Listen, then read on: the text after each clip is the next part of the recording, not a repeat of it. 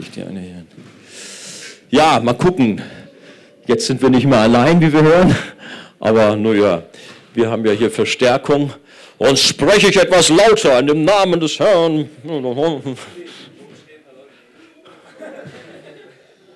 Okay. Nein, alles gut. alles gut. oh Mann. Oh. Nee, ich wollte, aber danke für den Hinweis. Nee, ich wollte nichts, äh, wollte mich ganz artig benehmen. Ja, es fiel auf, dass in den letzten Tagen die Preacher immer hier vorne ihren Abschnitt als Schaschlik, als Filetstück, als, na was denn, besondere Leckerei herausgestellt haben. Das müsste ich eigentlich auch heute, ist ein bisschen hoch. Ne?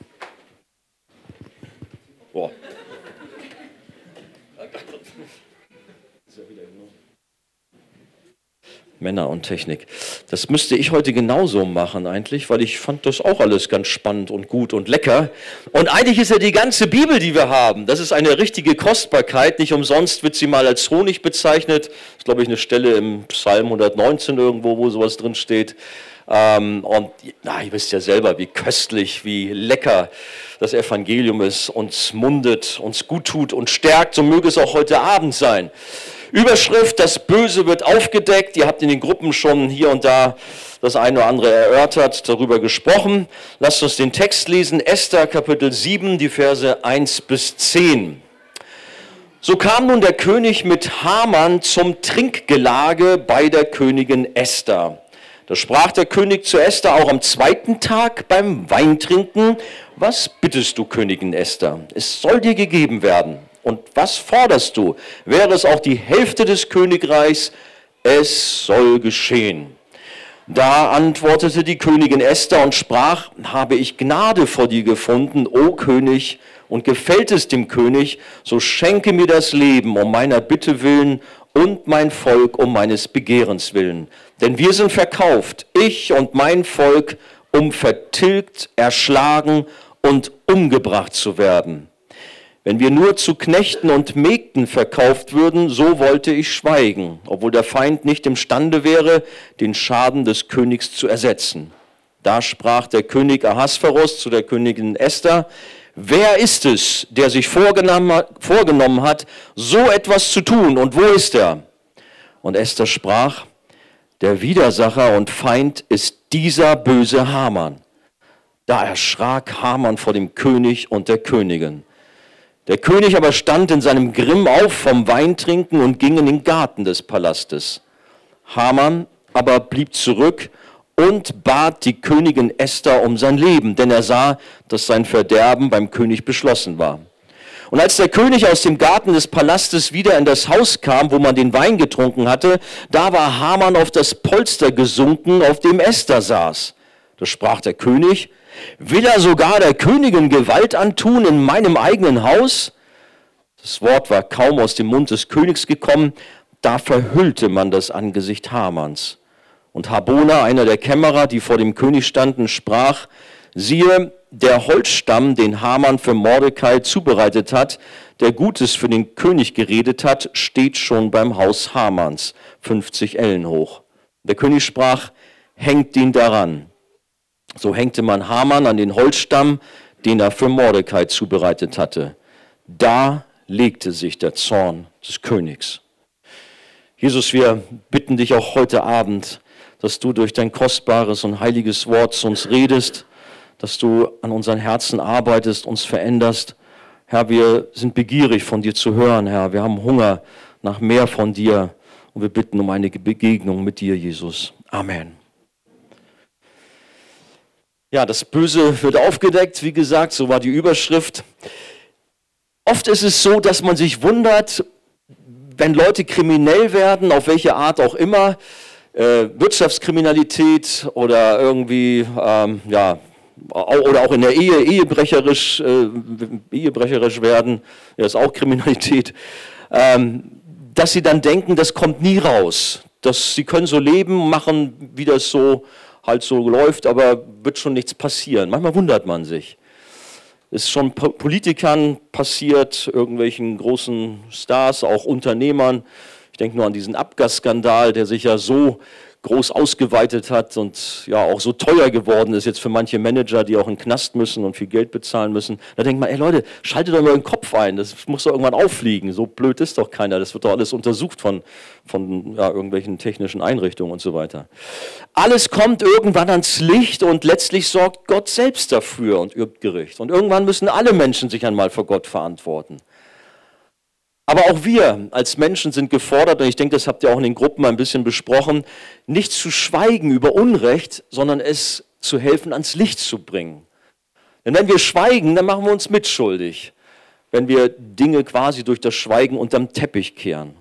Sondern wir sind aufgefordert, als Kinder Gottes, als Kinder des Lichts, Dinge ans Licht zu bringen und die Unwahrheit zu bekämpfen und auch das Böse zu bekämpfen. Vielen jüdischen Landsleuten, 400 vor Christus, die dort im Exil in Persien ähm, als jüdische Minderheit sich befanden, denen drohte jetzt der Genozid oder zu Deutsch Völkermord. Doch Gott hatte vorgesorgt und ein kleines jüdisches Mädchen zur Ehefrau des Königs von Persien erhoben. Da gibt es ja bei den tollen Netflix-Serien oder auch sonst immer so, was bisher geschah oder sowas. Ne? Wenn man das nochmal zusammenfasst, Esthers Cousin Mordecai hatte ein Problem mit Haman, dem zweitmächtigsten Mann im großen persischen Reich. Und dieser wollte ihn nun hinrichten lassen und darüber hinaus, hinaus auch gleich das ganze jüdische Volk, zu dem ja Mordecai gehörte. Diesen furchtbaren Erlass hatte Haman beim König durchsetzen können auf sehr gewiefte und schlaue Art und Weise. Doch Gottes Vorsehung ließ den König in der entscheidenden Nacht, wie wir letztes Mal, so gestern gehört haben, nicht schlafen, sondern ihn stattdessen in der Chronik des Reiches eine ganz bestimmte Passage lesen. Und hier stellte er fest, dass Mordecai ihn vor einem Attentat bewahrt hatte, dafür aber nie belohnt wurde. An dieser Stelle, wie das auch André gestern sehr schön herausgestellt hat, da wendet sich komplett die Geschichte, das Blatt auf sehr dramatische Weise. Denn plötzlich muss der Hamann auf Geheiß des Königs Mordecai vor der ganzen Stadt für seine gute Tat ehren. Es ist verrückt. Ich meine, gestern haben wir auch schon darüber nachgedacht, darüber gesprochen, aber da ist er eigentlich der große Superstar am persischen Himmel, der zweitmächtigste Mann. Alles Volk liegt ihm zum Füßen und jetzt innerhalb weniger Stunden wird er zum größten Deppen der ganzen Nation. Was für ein Fall. Haman war gedemütigt und hatte eine schwere Pleite erlebt, wo er doch mit Mordecai ganz andere Pläne hatte und ihn umbringen, ihn hängen wollte. Und der Text hat es ja gesagt, also die Bibel niedergeschlagen, schlich er mit verhülltem Angesicht nach Hause, wo ihm seine Frau und seine Freunde anstelle ihn aufzubauen und Mut zu machen, ihn noch einen draufgegeben haben, ihn entmutigt haben, gesagt haben, hey, das hat eh kein, ja, hast keine Chance, vergiss es. Sie prophezeiten ihnen den kompletten Untergang, da Mordecai als Jude offensichtlich am längeren Hebel saß. Ich weiß nicht, wenn man sich jetzt so einen Hamann reinversetzt, puh, er hatte eigentlich so viel vor und es lief doch alles so gut, aber jetzt hat sich das Blatt so drastisch, drastisch gewendet ein rabenschwarzer Tag, jetzt war keine Hoffnung mehr, oh Mann, irgendwie Mist, wie soll es weitergehen? Nur einen Strick nehmen, weiß nicht, was da in so einem Kopf vorgegangen ist. Vielleicht aber auch, dass er sich etwas Gutes eingeredet hat. Moment, vielleicht kann das noch eine gute Wendung nehmen, denn ich bin ja schließlich zum Essen eingeladen beim Königspaar. Ganz alleine, niemand anders, habe ich Audienz beim König und der Königin. Esther 6, Vers 14. Während sie aber noch mit ihm redeten, kamen die Kämmerer des Königs und führten Haman rasch zu dem Mahl, das Esther zubereitet hatte. Es waren also da die Leibwächter, die Bodyguards, die den Haman abgeholt hatten, um ihn zum Essen zu führen. Und das war etwas, was nur besonderen Ehrengästen zuteil wurde. Und auch wenn die Diener in Eile waren und Haman die ganze Prozedur so gar nicht richtig genießen konnte, so war er bestimmt doch vielleicht ja, irgendwie über voller Freude noch. Das wird sich vielleicht jetzt wieder wenden. Jetzt lief es ein bisschen schief, aber das kann ja nicht so weitergehen. Jetzt geht es wieder in die andere Richtung. Der Tag, ja, da war bisher eine große Katastrophe. Aber das wird schon gut gehen. Aber nein, es wurde nicht gut, sondern es kam nur noch schlimmer. Seine Bosheit sollte entlarvt und bestraft werden. Ja, Hamann geht uns alle an, haben wir auch die Tage schon öfters besprochen. Auch wir haben ein ähnliches Problem wie Hamann eigentlich. Und das wird auch später noch hervorleuchten. Und ihr habt es auch schon besprochen, denke ich. Wir alle haben vor dem heiligen Gott ein mächtiges Problem aufgrund unserer Sünden, die Gott nicht verborgen sind. Und wir müssen uns dafür vor dem lebendigen Gott verantworten. Aber auch Esthers Verhalten fordert uns heraus, denn wir sind ebenso wie sie aufgerufen, für unseren Glauben mutig Stellung zu beziehen. Und in dieser Richtung geht mein erster Punkt, ein klares Bekenntnis. Die Königin Esther, sie war zwar eine Jüdin, und sie glaubte an lebendigen Gott, aber hatte das in ihrer gesamten Zeit im Palast in Juda, äh, in Juda, wie hieß er? Susa war der Palast, nicht in Juda, da kam sie her. Äh, Palast in Susa, das waren ungefähr vier bis fünf Jahre, niemals offen durchblicken lassen, dass sie zum jüdischen Volk gehörte. Sie folgte ja mit, dieser, mit diesem Verhalten ihrem Pflegevater Mordecai, der das ihr dringend geboten hatte. In Esther Kapitel 2,20 hatten wir das, wenn ihr euch daran erinnern könnt. Ja, dem folgte sie und war damit aber andererseits auch dem Wort Gottes ungehorsam, denn sie distanzierte sich von ihrem Volk, hielt sich fern, auch sicherlich von den Riten und den Festen ihres Volkes, damit es ja nicht auffiel, dass sie Jüdin war.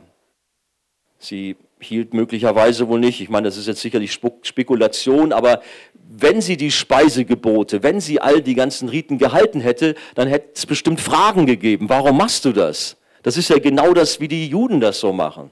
Also hat sie sich im Grunde da ziemlich undercover verhalten und hat so ihr Leben dort gelebt. Sie lebte ihren Glauben, wenn nur ganz im Geheimen für sich allein. Niemand, auch nicht ihr Ehemann, wusste, dass sie eine Jüdin war und an den einen lebendigen Gott glaubte. Und da muss man sich auch noch mal reinversetzen. Vielmehr hatte sie sich als Königin eines riesigen, gottlosen, heidnischen Weltreiches voll in die Gesellschaft Persiens integriert und war mittendrin in dem ganzen Götzendienst mit allem, was dazugehörte. Sie war in ihrem neuen Leben voll aufgegangen mit all den heidnischen Traditionen, den Festlichkeiten für, äh, anlässlich äh, den Festlichkeiten für andere Götter. Und sie unterschied sich eigentlich in nichts von den Persern. Und das ist etwas, sicherlich, wir wiederholen ein bisschen, aber es macht auch nichts. Das ist auch die Frage an uns, wie geht es dir damit? Ist es bei dir vielleicht auch so? Ach, wie gut, dass niemand weiß, nicht, dass ich Rumpelstilzchen heiße, sondern dass niemand weiß, dass ich ein Christ bin. Ich muss gestehen, ich habe manches Mal in früheren Zeiten, also in der Gemeinde, als ich dann Pastor war, natürlich nicht mehr. Ja gut, dann war ich ja, ist ja klar. Aber in meinem Finanzamtsdasein, also ich hatte ja auch mein Leben vor dem Pastordasein oder auch in der Schule, wenn ich mich zurückerinnere, da gab es manche Phasen, ja, undercover als Pastor. Andi, was bist du eigentlich für einer? Nein, nein. Also da gab es manche Phasen, wo es mir unangenehm war und ich irgendwie das nicht durchblicken lassen wollte äh, und mir das peinlich war. Und ja, Gott fast manchmal heraus, besondere Herausforderungen brauchte, dass ich dann endlich fast so einen Tritt von Gott bekam, um dann doch mal äh, richtig aus dem Quark zu kommen, zu sagen, ja, ich glaube auch an Gott oder so. Bis ich dann da etwas mehr gelernt habe. Aber das war eine Phase manchmal, das war nicht so, nicht so pralle. Aber Gott erzieht uns ja auch und hilft uns, dass wir da dann auch entsprechend besser unterwegs sind. Deine Familie, gut, es mag sein, die weiß vielleicht schon noch Bescheid, klar, aber deine nächsten Freunde dann schon nicht mehr. Und so bist du oft in geheimer Mission unterwegs. Ja, du bist schon mit dem Herrn und am Wochenende sieht, das, sieht man das ja auch, wenn du dich zu ihm stellst und sogar ganz enthusiastisch im Lobpreis dabei bist. Aber in der Woche ja, besser nicht, besser nicht. Ich kann ja auch so meinen Glauben leben. Das ist eine Privatsache, wie viele ganz gerne sagen. Aber Jesus fordert uns heraus, und das ist ein Vers, der mich schon oft herausgefordert hat, und ich auch gerne auch lieben äh, Freunden gesagt habe, auch im Hinblick auf die Taufe zum Beispiel. Matthäus 10, 32, Jesus sagt, wer mich bekennt vor den Menschen, den will auch ich bekennen vor meinem himmlischen Vater. So, man kann da den Umkehrschluss draus machen. Wer mich nicht bekennt vor den Menschen, wer sich für mich schämt, den werde ich auch nicht von meinem himmlischen Vater bekennen. Wir, werden, wir sind herausgefordert, unseren Herrn zu bekennen. Und Jesus bekennt uns dann von dem himmlischen Vater. Aber ist es nicht an der Zeit, Flagge zu zeigen, mehr denn je für uns alle, die wir uns in der Schule befinden, an der Uni, am Arbeitsplatz und auch gerade in Zeiten von Corona und anderen Herausforderungen gut Stellung nehmen können, weil die Menschen suchen nach Antworten. Sie haben manche Lebenskrise in Einsamkeit und Angst. Und wie wichtig ist es da, wenn Christen da sind und ihnen Antwort geben? Ich habe eine interessante Geschichte gehört von einem amerikanischen Musiker, der war vor vielen Jahren mal bei uns in der Arche, hat ein Konzert gegeben. Ähm, und die Geschichte, die dachte ich, die passt hier ganz gut rein. Sie spielte sie ab dort im mittleren Westen der USA und da reiste so ein Wissenschaftler durch die Unis und hat sein atheistisches, ja, seinen atheistischen Glauben breitgetreten und seine Mission war eigentlich, den Leuten klarzumachen, es gibt keinen Gott. Äh, ja, so ein bisschen vielleicht die Thematik, Lukas, die du heute hier hattest in deinem Seminar mit Evolution und anderen Dingen. Und so hat er eigentlich auch gut Erfolg gehabt und ja, hat wirklich Leute auf seine Seite gezogen, auch, auch aus den Gemeinden heraus, die so ein bisschen wackelig waren.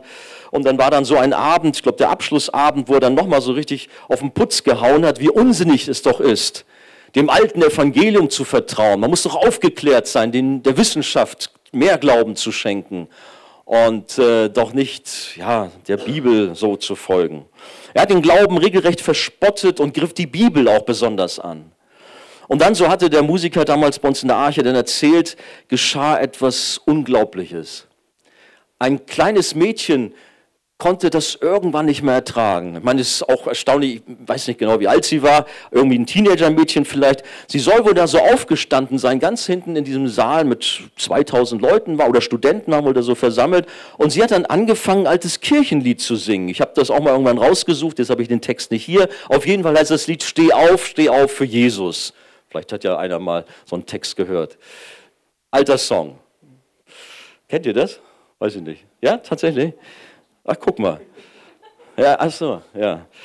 Und äh, gut, zuerst mal, man drehte sich um und war verwundert, was ist denn das jetzt? Äh, aber irgendwie hatte doch das eine Wirkung, weil man verstand den Text, was sie da sang und die Kirchenleute unter diesen Studenten, also die, die Christen, die vielleicht sich bisher so still verhalten hatten, so undercover waren, sich nicht getraut hatten, wurden plötzlich durch dieses kleine, ja, kleine Mädchen oder Tine so herausgefordert, jetzt Auflage zu zeigen. Und hatte sich das offensichtlich so äh, abgespielt, dass dann immer mehr eingestimmt haben, diesen Song. Muss jetzt nicht so gewesen sein, dass plötzlich 2000 Studenten da standen und steh auf für Jesus. Aber auf jeden Fall waren da offensichtlich eine ganze Menge Christen, die jetzt plötzlich Position bezogen haben, sodass sich das Blatt dort wendete und dieser Mann dort vorne dann doch irgendwo seine Veranstaltung abgebrochen hatte und zum Ende kam, weil er merkte, ich komme hier nicht durch. Hier sind Menschen, die halten fest an ihren Glauben, an ihren Gott.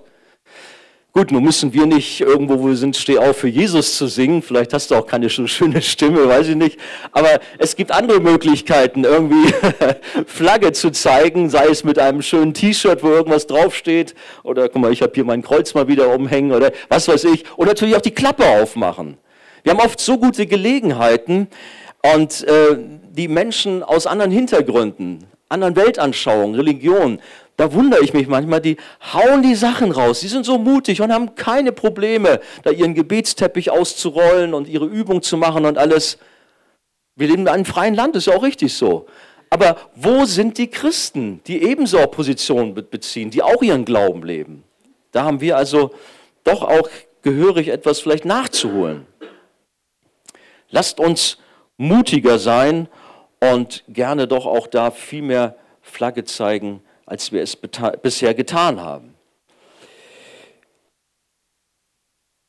Du hast dich vielleicht lang genug versteckt und diese Freizeit ist jetzt so etwas wie ein Wendepunkt für dich, so dass du auch darüber nachdenkst, anders dich in Zukunft zu verhalten. Und wenn wir einander da ermutigen können, so ist das gut und wir einander in Liebe einen kleinen Tritt verpassen dürfen. Esther hatte auch lange genug geschwiegen. Dieses ehemalige Bauernmädchen Hadassah, Für sie war jetzt der Zeitpunkt gekommen, den sie nicht verpassen durfte. Das haben wir auch gehört, dass Gott einen perfekten Zeitplan da hatte. Ich habe mich vorhin kurz in Haman reinversetzt, was in seinem Kopf so vorging. In Esther kann man natürlich auch überlegen, Mensch, äh, ja, komme ich um, so komme ich um, haben wir gehört von Daniel. Da ist was in ihr passiert. Aber überlegt mal, sie ist so die First Lady des Ganzen. Sie hat eine, ja, so ein richtig tolles Leben mit allem, was dazugehört. Und jetzt kriegt sie von dem König, von ihrem Ehemann zu hören, hey, ich gebe dir alles, auch das halbe Reich. Das kommt ja hier auch nochmal.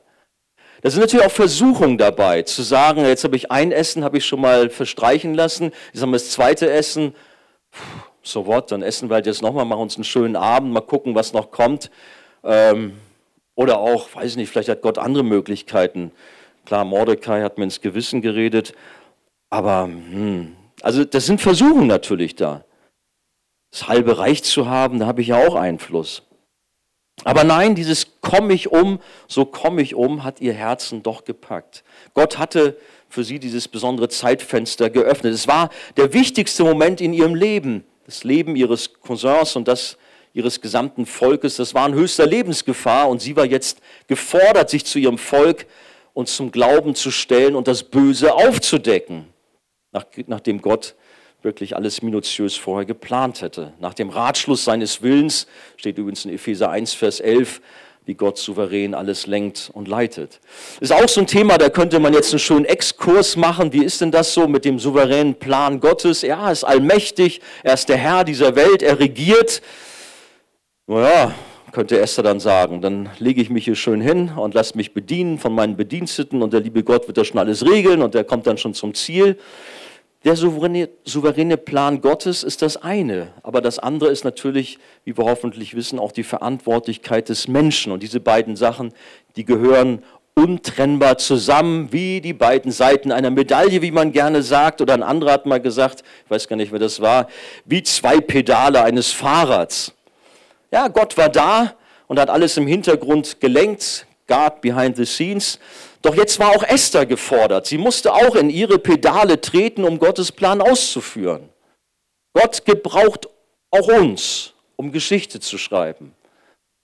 Und manch einer sitzt hier, der weiß noch gar nicht, was Gott mit ihm vorhat. Vielleicht in diesem Jahr noch oder auch später nach dem Studium. Aber seid gespannt. Gott benutzt euch. Gott schreibt auch mit euch Geschichte. Wir sind ja, Gottes Hände, Gottes Mund, Gottes Füße, so sagt, es, sagt man es auch ganz gerne. Gott benutzt uns. Kommen wir zurück zu unserer, zu unserer Szenerie dort. Was war da so los? Der Herr Hamann, der lag jetzt ganz entspannt am Tisch, wie das so damals so Geflogenheit war, bei Tisch zu liegen. Der König, die Königin waren auch da. Oh, die Kerzen funkelten dort so schön. Es war alles ein herrliches Ambiente. Also jetzt war kein, kein, kein Candlelight-Dinner, klar, aber es war richtig nett.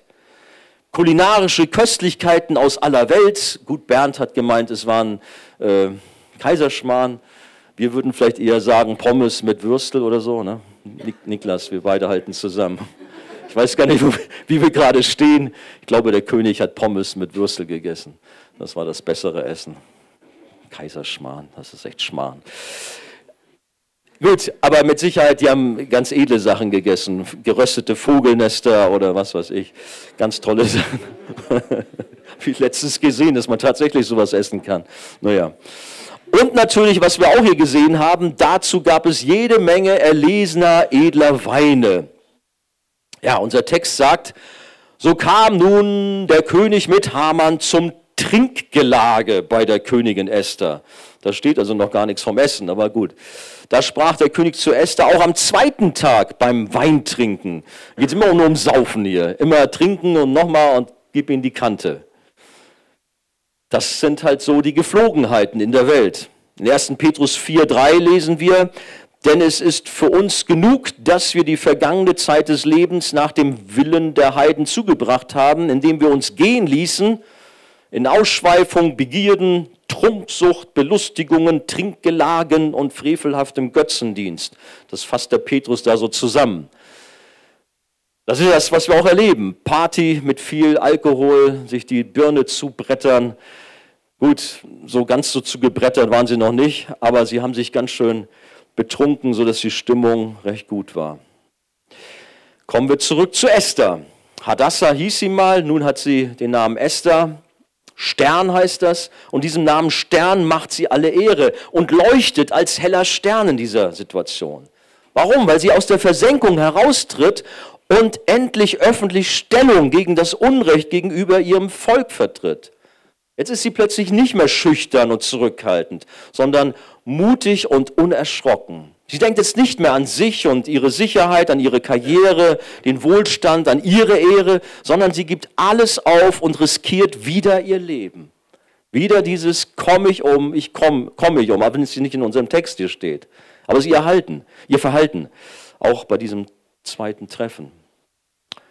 Und sie zeigt ihre Solidarität zu ihrem verfolgten Volk, zum verfolgten Volk und deckt das Böse schonungslos auf. Und klar, das fordert mich, das fordert uns hoffentlich auch alle heraus. Sind wir auch bereit, Opfer zu bringen? Sind wir auch bereit, Risiken auf uns zu nehmen, auch wenn wir möglicherweise den Job verlieren? Das kannst du gut übertragen. Was ist denn, wenn dein ungläubiger Chef sagt, ah, komm, da musst du mal, wenn die da anrufen, das und das sagen. Irgendwelche Lügen oder sowas. Dann sagst du dann, naja, ich bin ja eigentlich Christ, ich muss die Wahrheit sagen, aber ich würde einen Job verlieren oder ich kriege Ärger. Ah ja, einmal ist kein Mal und so. Also es, es gibt solche Konflikte. Aber ich sage euch, es lohnt sich, treu zu sein, keine halben Sachen da irgendwie zu machen, sondern ganze Sache für Jesus und auch voll im Glauben zu stehen, so wie Esther. Und sei es auch, falls man Nachteile in Kauf nehmen muss. Esther ist eine echt besondere Frau. Sie reagiert in ihrem Vorgehen nicht hysterisch, panisch oder plump. Man könnte so viel falsch machen bei den ganzen Geflogenheiten dort an diesem Hof in Persien. Aber sie verfolgt konzentriert eine ganz bestimmte Strategie. Sie ist eine kluge Frau voller Weisheit. Wie es übrigens in Sprüche 8 auch von einer weisen Frau beschrieben ist. Sie hat Geduld und weiß genau, wann der richtige Zeitpunkt gekommen ist und was sie zu sagen hat und was besser nicht. Deswegen wartet sie auch ab und sagt, komm, trink noch mal was, nimm noch einen Schluck. Nochmal. Bis sie nicht mehr wissen, was Sache ist. Nee, so steht es da nicht geschrieben, aber die trinken halt. Und im Laufe des Abends wurde der König nach sehr viel Weingenuss immer entspannter und gewährte Esther schließlich wieder eine Bitte und war sogar erneut bereit, ihr die Hälfte des gesamten Weltreiches zu geben, was nach persischer Sitte seinem Entschluss unumkehrbar machte.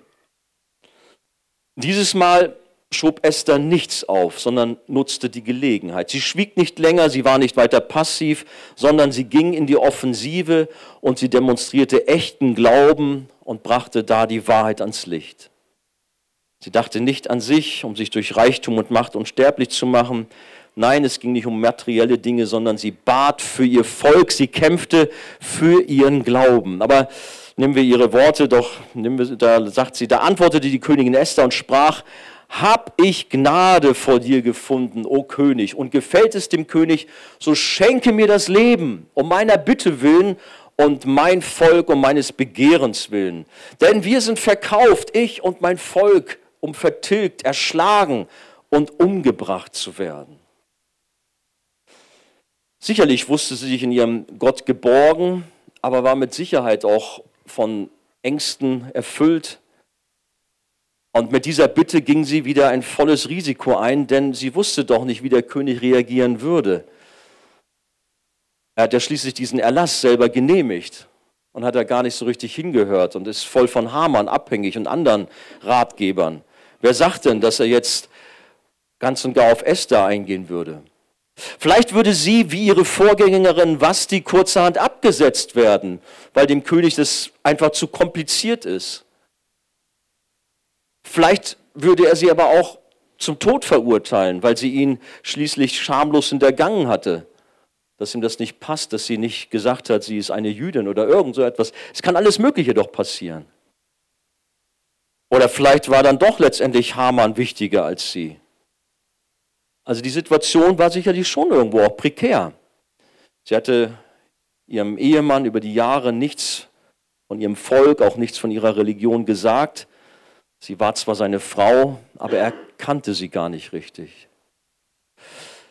Ja, was sollte, was würde kommen? Esther, sie identifizierte sich mit voller Absicht mit dem jüdischen Volk, welches als Minderheit im Weltreich Persien dem Tod ins Auge sah.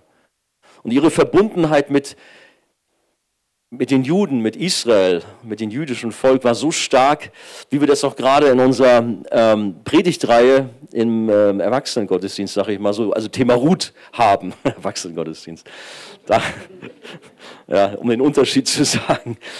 Da ist ja diese besondere Passage bei Ruth, äh, wo sie dann zu ihrer Schwiegermutter sagt, dein Volk ist mein Volk und dein Gott ist mein Gott. Ruth 1, Vers 16. Da kommt es auch so stark aus, ein Bekenntnis für das Volk von, den, für den, äh, von Naemi. Und Ruth weiß auch nicht, wo das Ganze endet. Das fiel mir auch dabei ein und hier ist es vielleicht ja, ziemlich ähnlich. Denn Esther erklärt eigentlich mit dieser ganzen Sache ihr eigenes Todesurteil. Bis jetzt wusste niemand von ihr etwas. Aber jetzt sagt sie, gib mal die Liste von all denen, die jetzt umgebracht werden sollen. Ich schreibe jetzt auch meinen eigenen Namen darunter. Auch ich bin eine Jüdin. Auch ich gehöre zu denen, die umgebracht werden sollen.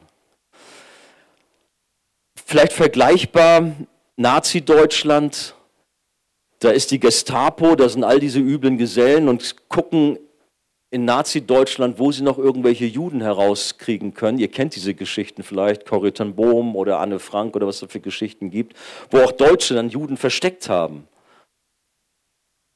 Oder hier Schindlers Liste kennt ihr vielleicht auch. Gab es einige, die wirklich sich großartig ins Zeug gelegt haben und viel riskiert haben. Aber klar, die haben sich versteckt. Niemand würde sagen, hallo Gestapo, hier bin ich. Ich oute mich um dann vielleicht mich mehr für mein Volk einzusetzen. Die wussten, die landen gleich in der Gaskammer. Aber wer weiß, was hat sich bei Esther abgespielt? Die Bibel ist ja im Telegrammstil geschrieben und alles sehr knapp ausgedrückt. Es gibt nicht wenige Christen, die sind der Meinung, dass es völlig ausreicht, eine persönliche Beziehung zu haben, nicht aber die Einbindung einer christlichen Gemeinde. Sie haben Enttäuschung erlebt, kann man vielleicht auch nachvollziehen, aber es darf kein Hinderungsgrund sein. Andere wollen nicht, dass ihnen Menschen zu nahe kommen. Sie lehnen es ab, sich einer geistlichen Autorität unterzuordnen. Und es gibt viele verschiedene andere Dinge, um nicht zu nah mit anderen Christen zusammen zu sein. Dabei ist doch die lokale Ortsgemeinde ein super Gedanke von Gott. Wir dürfen eine Familie sein. Noch hier auf der Freizeit kommt das so schön durch, dass wir Bruder und Schwester sind im Glauben, dass wir uns lieb haben, dass wir füreinander da sind. Ich bin so dankbar für uns als Arche-Gemeinde, auch als Arche-Jugend, ähm, dass wir auch so viel Wachstum erleben durften dass so eine starke Einheit auch da sein darf zwischen Jüngeren und Älteren. Äh, immer wieder auch die Stärke unserer Jugendgruppe. So wie wir als Kind in eine Familie hineingeboren werden, gilt es auch für die geistliche Familie. Das heißt, wir brauchen nicht nur die Beziehung zum himmlischen Vater, sondern wir brauchen auch die Beziehung zu Glaubensgeschwistern. Das darf man nicht trennen. Und Esther identifiziert sich hier mit ihrem Volk. Und genau so sollten wir uns auch mit der Gemeinde, mit der Familie der Gläubigen identifizieren. Und wenn dann die Gemeinde attackiert wird, dann werden wir damit auch persönlich angegriffen. Ich möchte an dieser Stelle auch Leuten Mut machen unter uns, die da bisher zurückhaltend sind. Wir haben immer mal wieder Mitgliedskurse und auch Aufforderungen, auch die ganze Sache zu machen.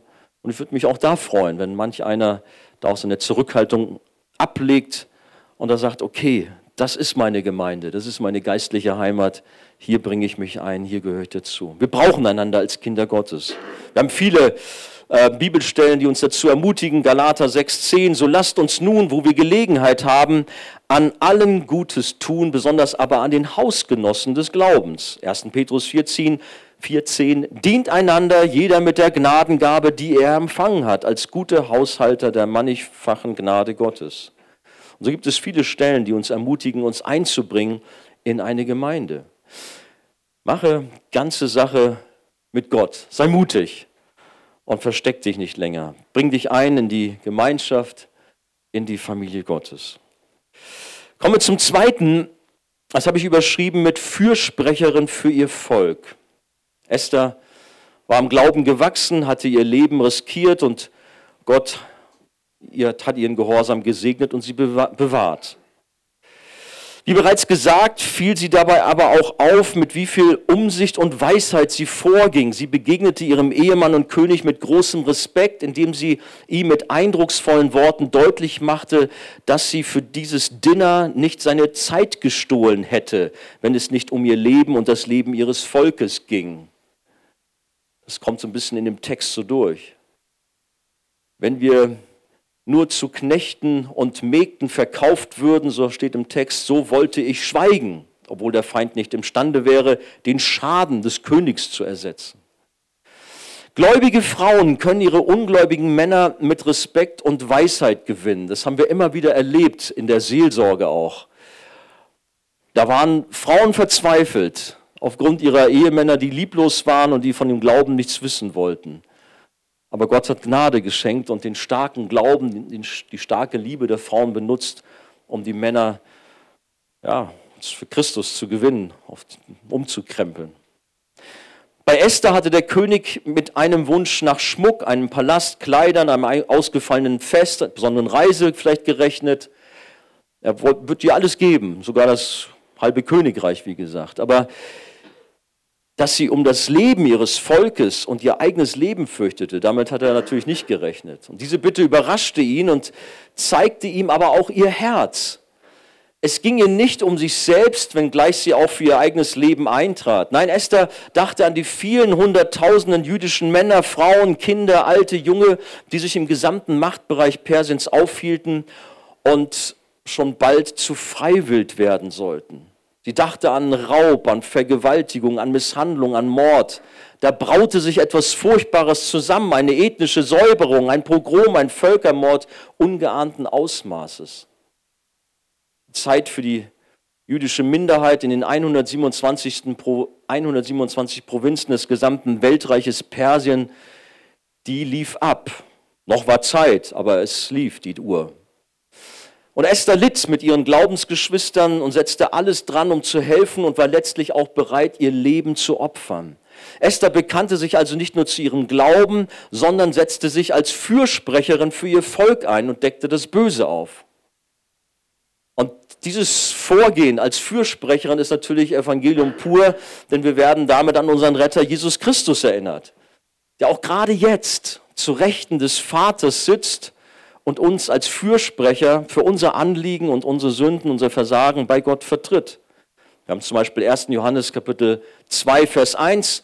Dort steht, und wenn jemand sündigt, so haben wir einen Fürsprecher bei dem Vater, Jesus Christus, den Gerechten. Oder Hebräer 7, 25. Daher kann, auch, kann er auch diejenigen vollkommen erretten, die durch ihn zu Gott kommen, da er immer da lebt, um für sie einzutreten. Die Königin Esther hatte nur ein ganz kleines begrenztes Zeitfenster, um ihrem Volk zu helfen, aber Jesus tritt beständig für uns, sein Volk ein, Tag und Nacht. Und zu seiner Fürsprache gehört auch das unaufhörliche Gebet eines hohen Priesters, der für sein Volk eintritt. Er betet um Bewahrung vor Anfechtung, vor Fehltritten, und letztlich damit Gottes Volk das Ziel erreicht. Wenn man das hohe priesterliche Gebet in Johannes 17 auf sich wirken lässt, da lesen wir auch gerade diese Inhalte. Er betet zum Vater für die Gemeinde, für die unendliche Zahl der wiedergeborenen Christen. Und der genaue Wortlaut heißt, ich bitte für sie und bitte nicht für die Welt, sondern für die, die du mir gegeben hast, denn sie sind dein. Dann weiter, Vater, ich will, dass wo ich bin, auch die bei mir sein, die du mir gegeben hast, damit sie meine Herrlichkeit sehen. Johannes 17, Vers 9 und Vers 24.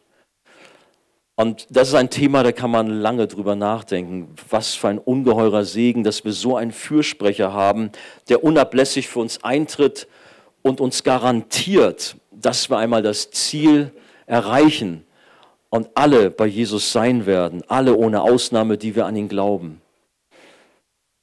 Esther hatte Erfolg beim König. Wie viel mehr wird Jesus bei seinem Vater Erfolg haben. Sein Gebet wird erhört. Das mal ganz deutlich gesagt, auch an solche unter uns, die immer wieder Sorge haben, reicht es denn auch noch? Werde ich dabei sein, wenn ich abgerufen bin und ich muss vor den Thron treten? Ja, es wird reichen, weil Jesus ist ein Türsprecher, weil er für dich gebetet hat, weil er jetzt gerade für dich eintritt. Und er passt auf dich auf, er sorgt dafür, dass du das Ziel erreichst. Und das Gebet von Jesus wird 100% erhört, weil sein Vater ihn lieb hat. Zum letzten Punkt, drei, heute habe ich nur drei, siehst du. Die gerechte Strafe. Jetzt wird spannend. Kommen wir zu dem Herrn Hamann wieder zurück. Ja, der Wein war lecker, das Essen war auch gut. Also nicht nur der Kaiserschmarrn, auch die anderen Sachen, die er alle da verputzt hat. Das waren also, wie gesagt, kulinarische Köstlichkeiten mit Sicherheit aus der ganzen Welt. Die haben sich da nichts geschenkt, war alles da, was man gerne mochte. Und Jetzt war aber die Situation schon so ein bisschen anders, weil ja die Esther mittlerweile da einiges schon gesagt hat. Er rutschte derweil im Palast unruhig auf seiner Couch herum und war bei der ungewöhnlichen Bitte der Königin ganz bestimmt hellhörig geworden. Könnt ihr euch das vorstellen? Der saß da bestimmt wie auf heißen Kohlen. Worauf läuft das jetzt hier hinaus? Irgendwas geht hier vor sich. Ihm dämmerte etwas. Vielleicht ist er schon ganz blass geworden, hatte mit zittrigen Händen seinen kostbaren Wein verschüttet. Als ihm bewusst wurde, bestimmt dann auf jeden Fall, oh nein, die persische Königin ist eine Jüdin. Sie gehört ausgerechnet dem Volk an, welches ich zur Vernichtung freigegeben habe. Die Esther fuhr währenddessen fort und schilderte dem König die ganze Situation, ohne damit direkt auf Hamann sprechen zu kommen. Sie ist ja, wie gesagt, ganz clever, ganz schlau. Das war echt geschickt, denn so kam der König gar nicht erst auf die Idee, seinem Vertrauten und Kanzler Hamann in irgendeiner Weise in Schutz zu nehmen. Und dieses Szenario erinnert uns an ein anderes Gespräch, bei dem auch Sünde aufgedeckt wurde, und zwar zwischen dem Propheten Nathan und König David. Und ich glaube, ich lese uns mal diese Passage vor. Der David hat ja unwahrscheinlich viel Sünde auf sich geladen, indem er sich erstmal die Bathseba hat kommen lassen, Ehebruch betrieb, mit ihr geschlafen hat und dann ihren Mann aus dem Weg räumen ließ, sodass der umge oder ja, zu Tode kam in der Schlacht. Er hat viel Schuld auf sich geladen.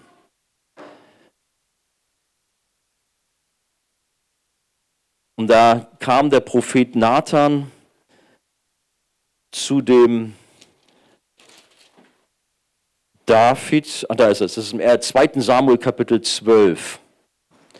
Und der Nathan hatte ein Wort, ein ganz besonderes Wort für den David, um ihn herauszufordern, um ihn wach zu machen. Und der Herr sandte Nathan zu David, steht in 2. Äh, Samuel Kapitel 12, Vers 1, als dieser zu ihm kam, sprach er zu ihm. Es waren zwei Männer in einer Stadt, der eine reich, der andere arm. Der Reiche hatte sehr viele Schafe und Rinder.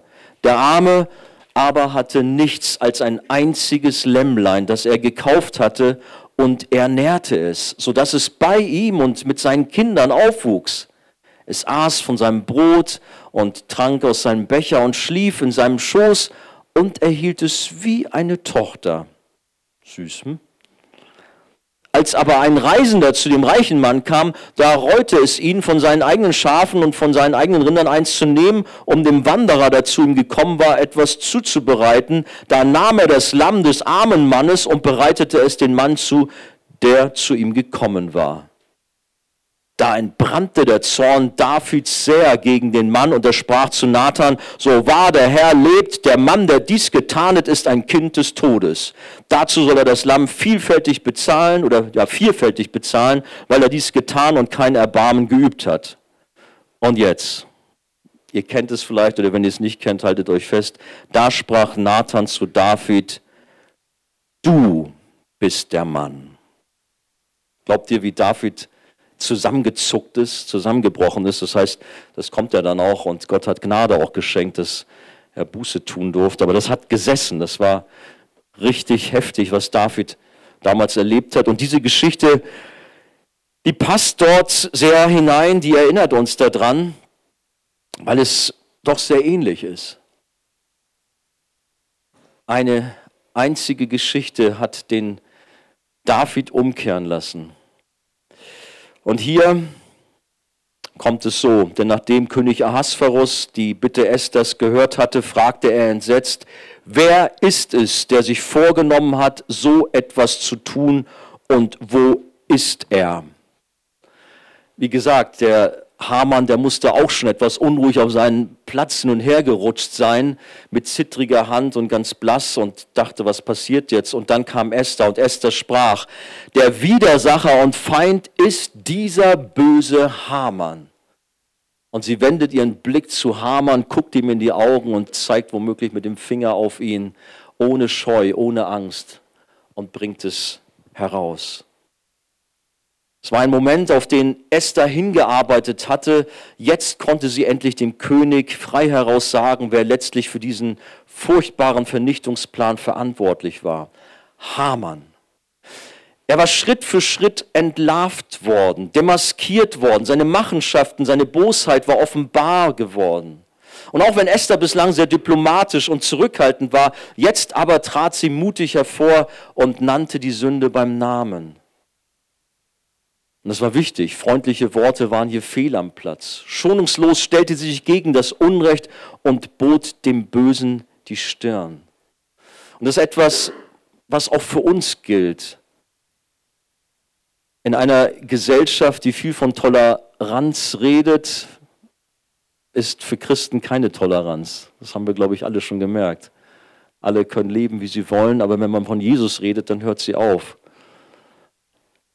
Aber ich habe viele Christen erlebt, ja, wir müssen tolerant sein, wir müssen äh, irgendwie, ja, das Wort nicht so heraushauen. Ja, wir wollen weise sein. Aber wir dürfen und wir müssen auch die Wahrheit beim Namen nennen. Dass wir die Sünde nicht akzeptieren, sondern bekämpfen und offenbar machen. In Markus Kapitel 4, Vers 22 steht, es ist nichts verborgen, was nicht offenbar werden soll, und ist nichts geheim, was nicht an den Tag kommen soll. Wie schon eingangs gesagt, Gott selbst sorgt dafür, dass die Dinge offenbar werden. Aber er benutzt auch uns, dass wir diese Aufgabe wahrnehmen in unserem Umfeld und Menschen herausfordern und Dinge offenbar machen. Unter uns sind wir gefordert. Die Bibel sagt es, ermahnt einander. Natürlich in Liebe und nicht, dass wir einander fertig kaputt machen und verurteilen. Diese Thematik wurde sicherlich in den Gruppen erörtert. Oder auch das Thema nicht äh, den Splitter bei dem anderen sehen und den Balken bei sich selbst übersehen. Wir kennen diese ganze Thematik.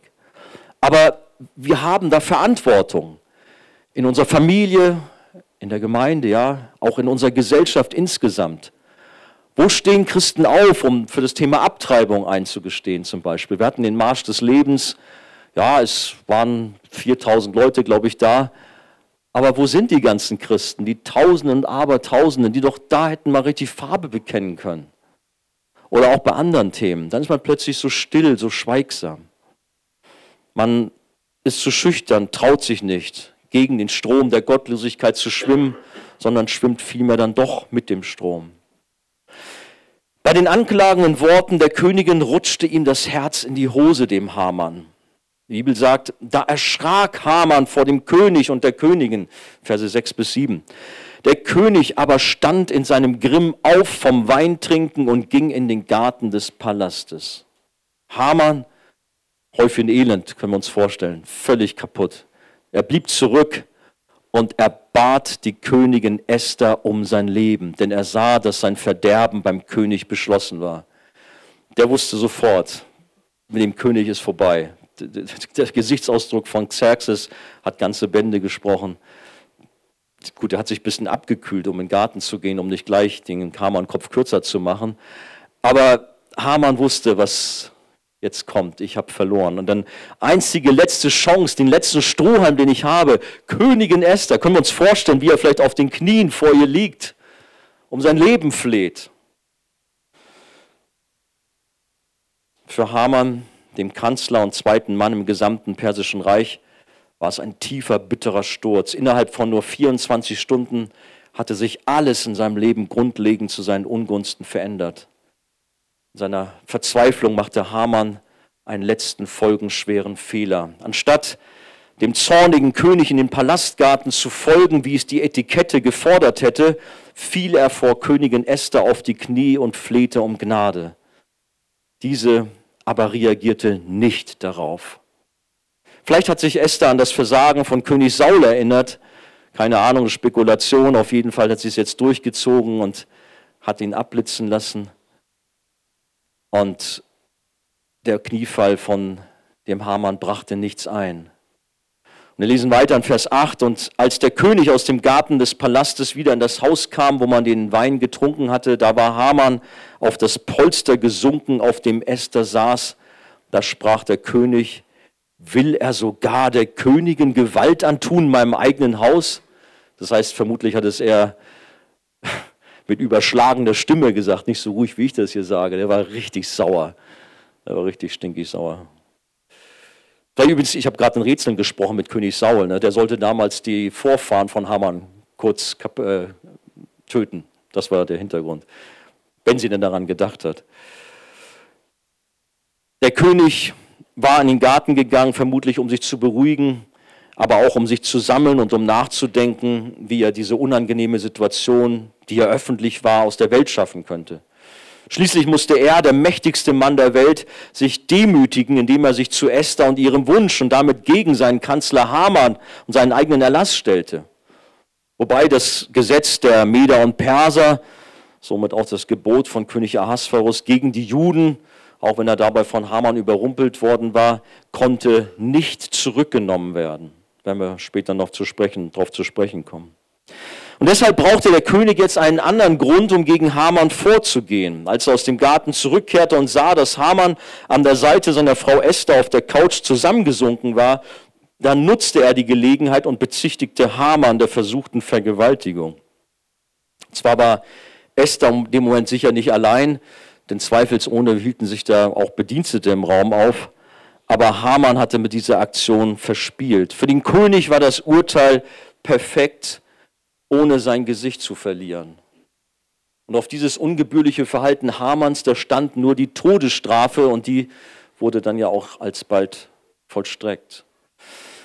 Verse 8 bis 10 nochmal, das Wort war kaum aus dem Mund des Königs gekommen, da verhüllte man das Angesicht Hamans und Habona, einer der Kämmerer, die vor dem König standen, sprach, siehe der Holzstamm, den Haman für Mordecai zubereitet hat, der Gutes für den König geredet hat, steht schon beim Haus Hamans, 50 Ellen hoch. Und der König sprach, hängt ihn daran. So hängte man Haman an den Holzstamm, den er für Mordecai zubereitet hatte. Und dann dieses Schlusswort aus einem Abschnitt, da legte sich der Zorn des Königs. Es war so üblich, vor den Hinrichtungen, den Gefangenen den Kopf äh, zu verdecken, damit sie die Umgebung oder auch das Gesicht ihres Henkers nicht sehen konnten. Und dies widerfährt ja auch dem Hamann, der bestimmt verzweifelt war und gerne auch hilfesuchend in das Gesicht der Königin oder auch seines Königs, mit dem er doch so lange gut zusammengearbeitet hat, blicken wollte. Aber das wurde ihm jetzt verwehrt.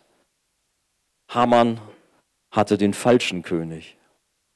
Ganz anders ist es mit unserem König Jesus, denn wir dürfen als seine Freunde vor seinem Angesicht leben und eines Tages bei seiner Wiederkunft dürfen wir ihn leibhaftig von Angesicht zu Angesicht sehen. Das Gesicht wird nicht verdeckt werden. Es wird eine große Freude sein, wenn er uns anlächelt und uns fröhlich begrüßt und wir werden mit ihm das größte Fest aller Zeiten feiern. Wir werden ihn sehen. Für solche, die nicht zu Jesus gehören, wird die Begegnung mit König Jesus hingegen ein schrecklicher Moment sein, denn sie werden viel mehr in seine strengen und ernsten Augen blicken und wissen, dass sie jetzt vor ihrem Richter stehen und verloren sind und nur die ewige Trennung, sprich Hölle, auf sie wartet. Wir wissen, dass von Grund auf alle Menschen Feinde Gottes sind.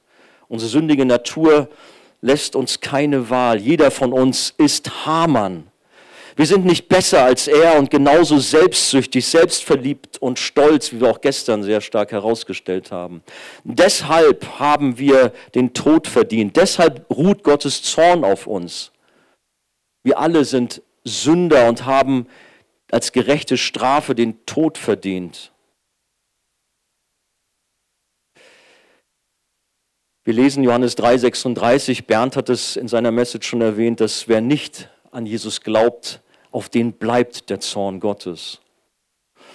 Habona, einer der hohen Beamten des Königs, hatte eine besondere Idee. Haman bekam die gerechte Strafe für sein Tun und wurde an seinen eigenen 25 Meter hohen Galgen vor den Augen der Stadt aufgehängt und zur Schau gestellt, den er doch eigentlich für Mordecai vorgesehen hatte. Wie heißt es doch passend in der Bibel, wer anderen eine Grube gräbt, fällt selbst hinein. Aber mit Hamans Tod wurde tatsächlich der Zorn des Königs gestillt. Und in unserem Text ist auch dies alles ein wunderbarer Hinweis auf das Evangelium der Gnade und Liebe Gottes. Wir sind Feinde Gottes, wir sind alle wie Haman und haben den ewigen Tod verdient, aber unser König ist viel größer und ganz anders als König Ahasveros, wie wir oft schon gesagt haben. Er ist auch viel größer und ganz anders als Königin Esther. Übrigens ging König Jesus auch in einen Garten. Dieser Garten hieß Gethsemane und er bereitete sich dort auch vor auf einen schweren Weg an das Kreuz. Jesus selbst trägt nämlich unsere Strafe und zahlte den vollen Preis für uns, die wir an ihn glauben. Er, der von keiner Sünde wusste, wurde für uns zu Sünde gemacht. Und das zeigt die unvergleichliche Liebe Gottes. Die Bibel sagt in 1. Johannes 4, Vers 10, darin besteht die Liebe. Nicht, dass wir Gott geliebt haben, sondern dass er uns geliebt hat und seinen Sohn gesandt hat als Sühnopfer für unsere Sünden. In der Esther-Geschichte war Haman der Buhmann zum Schluss. Er war der Sündenbock, der die Versöhnung brachte, sodass der Zorn des Königs gestillt wurde. Im Evangelium sehen wir, dass Gott in Christus war und die Welt mit sich selbst versöhnte, indem er ihnen ihre Sünden nicht anrechnete. 2. Korinther 5,19. Der Sohn Gottes starb stellvertretend für uns Sünder und ließ sich an unserer Stadt ans Kreuz nageln. Und dort erduldete er für uns die gerechte Strafe für die unendlich große Sündenlast. Und er trug den gerechten Zorn des Vaters. Und der Zorn des Vaters wurde durch das Opfer des Sohnes gestillt. Hiermit könnte ich Amen sagen. Aber es ist dann noch ein wichtiger Gedanke, auch im Punkt, auch um das Evangelium richtig zu verstehen, was eigentlich Jesus für uns getan hat. Denn stellen wir uns einmal vor, dass das Kapitel 7 anders geendet hätte. Was wäre, wenn Königin Esther, als der verzweifelte Hamann vor ihr kniete, eine Reaktion der Gnade gezeigt hätte und etwa folgendermaßen gereagiert hätte? Hamann, ich verzeihe dir. Ich habe dich lieb und ich möchte, dass du zu meinem Volk gehörst. Und sie wendet sich zum König und sagt, mein Herr und König, ich möchte Hamanns Platz einnehmen. Ich möchte stellvertretend für ihn am Galgen, am Holz sterben. Das passt jetzt nicht in unsere Esther-Geschichte rein, klingt grotesk, das ist unglaublich. Aber genau das hat Jesus für uns getan. Jesus hat aus Liebe zu uns die Strafe für unsere Schuld und Sünde stellvertretend auf sich genommen und dazu den gerechten Zorn des Vaters getragen. Und der wurde gestillt durch das einmalige Opfer von Jesus. Der Sohn Gottes ließ sich anstelle von uns an den Galgen, das heißt an das Holz, an das Kreuz hängen, um dort an unserer Stelle zu sterben. Wie gehen wir mit dieser Geschichte um? Ich habe mich gefreut, dass am ersten Abend eine ganze Reihe von euch ihre Hand emporgehoben haben, als ich gefragt hatte, wer möchte sich neu oder erstmalig Jesus hinwenden? Wer möchte sein Leben ordnen? Wer möchte sagen, ja, ich möchte Jesus nachfolgen? Wie sieht es mit dir aus? War das nur irgendwie so emotional und war dann doch nicht so richtig gemeint? Darf ich dich nochmal herausfordern, wenn das da vielleicht war und du hast das Gespräch noch nicht gesucht, tu das. Rede mit jemandem von uns, von der Leiterschaft. Bete, mach das fest.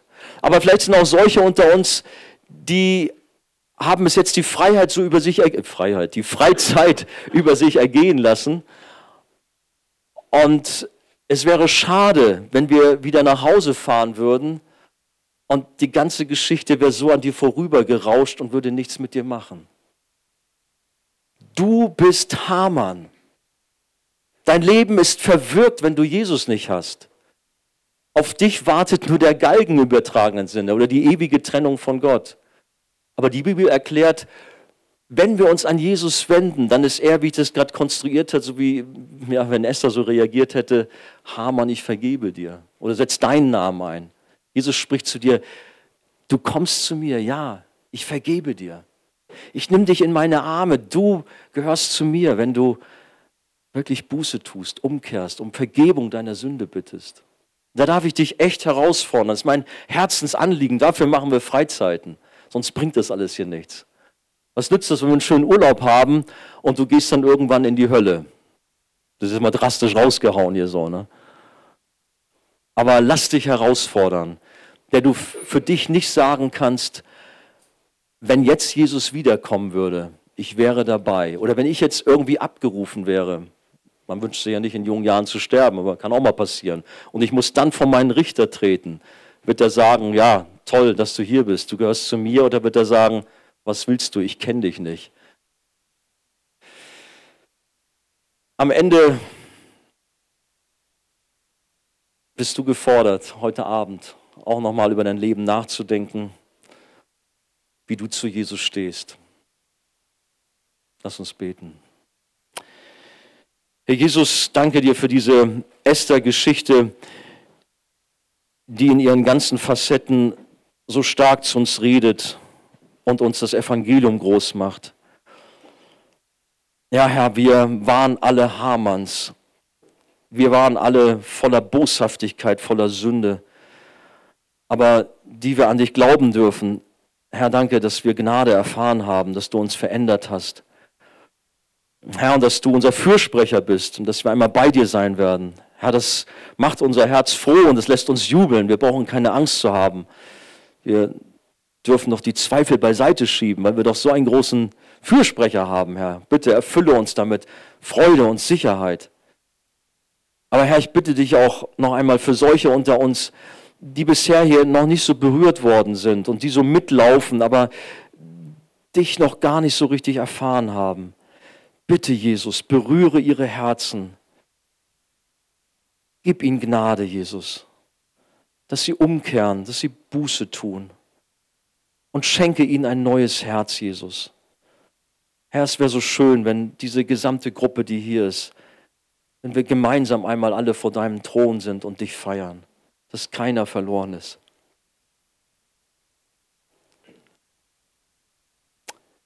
Bitte, Jesus begegne uns. Amen.